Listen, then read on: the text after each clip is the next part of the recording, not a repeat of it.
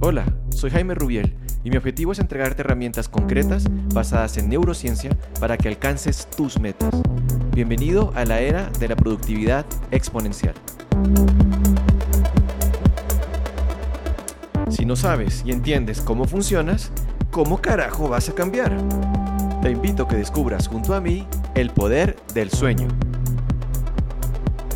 Bienvenidos líderes. Mucho se ha dicho acerca de la importancia del sueño, cómo es importante para nuestro sistema inmune, entre otros beneficios, pero pienso que pocas personas lo han conectado de forma directa a la productividad.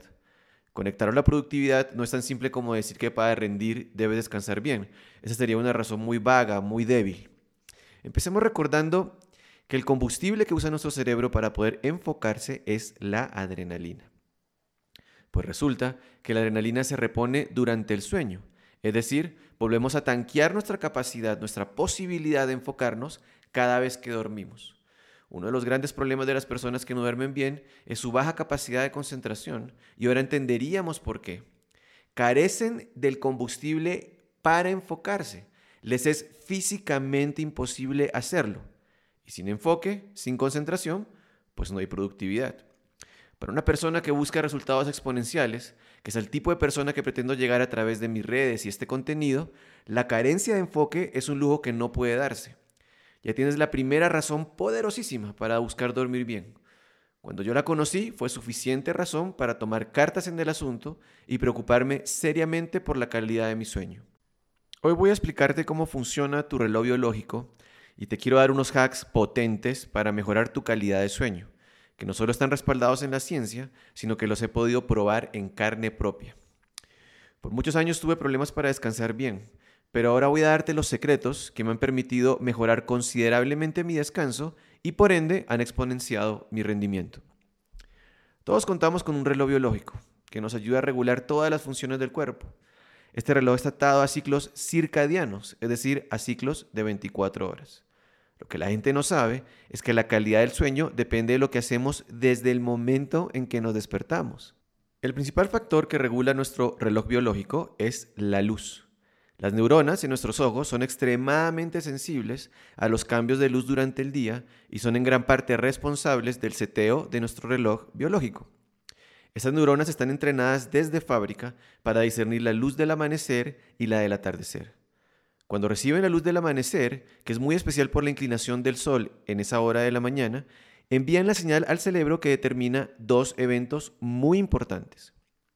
En primer lugar, una dosis inmediata y fuerte de cortisol para acabar de despertarnos. Y lo segundo es que se te da la hora en la que el cerebro va a segregar melatonina en la noche para irnos induciendo al sueño, que va a pasar aproximadamente unas 14, 16 horas después de haber recibido esta señal. Y aquí empezamos con los hacks referentes a la luz. En la mañana, apenas te levantes, debes ir a tu patio o a tu balcón o salir a la calle o en su defecto, digamos, sacar tu cabeza por la ventana para recibir por un periodo de entre 2 y 10 minutos la luz solar directamente en tus ojos. Los estudios demuestran que ver la luz a través de la ventana es entre 50 y 100 veces menos efectivo que recibirla directamente. Por eso te pido que aunque sea saques tu cabeza por la ventana, aunque lo más efectivo realmente es salir. La luz que nuestros ojos clasifican como luz del amanecer es la que se da entre la hora precisamente, apenas sale el sol, o sea, el amanecer como tal, y entre unas dos y tres horas posteriores al amanecer. Como vimos, esto no solamente va a despertarnos más por este empujón de cortisol que recibimos, sino que además es la clave para la producción de melatonina en la noche. Por otro lado, debemos hacer el mismo ejercicio en el atardecer. Puede ser una hora y media más o menos antes de que se oculte el sol. De igual forma, es mucho más efectivo hacerlo con la exposición directa a la luz que a través de una ventana. Esta exposición en la tarde nos permite como reforzar la señal que fue recogida en la mañana y nos asegura la producción de melatonina para dentro de unas horas.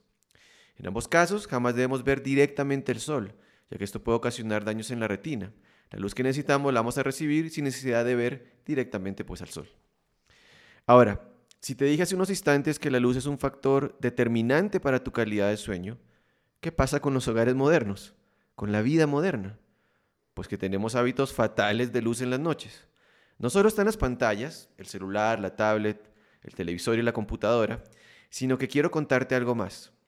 Pues resulta que nuestros ojos están entrenados para reconocer como luz solar toda luz que provenga por encima de la línea de nuestros ojos, es decir, toda la luz que venga de arriba de la cabeza.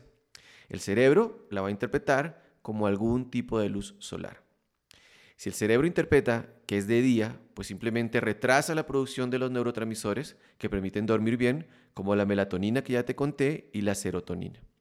Aquí vienen los hacks al respecto. En primer lugar, una vez oculta el sol, debemos evitar la exposición prolongada a pantallas en caso de necesitar seguir trabajando, usar unos lentes de bloqueo de luz azul. Aquí es muy importante anotar que a menos de que una persona tenga una condición médica en sus ojos, o sea, que haya sido prescrito de tal manera, no debe ponerse lentes que bloqueen la luz azul durante el día, solo durante la noche. Para estar activos y muy despiertos durante el día, tú necesitas recibir la mayor cantidad de luz natural posible, sin obstrucciones. De esto depende mucho tu energía, tu nivel de alerta que necesitamos durante las horas de actividad. Siguiendo con el tema de las luces en la noche, entonces, debes evitar las luces que vengan por encima de la línea de los ojos.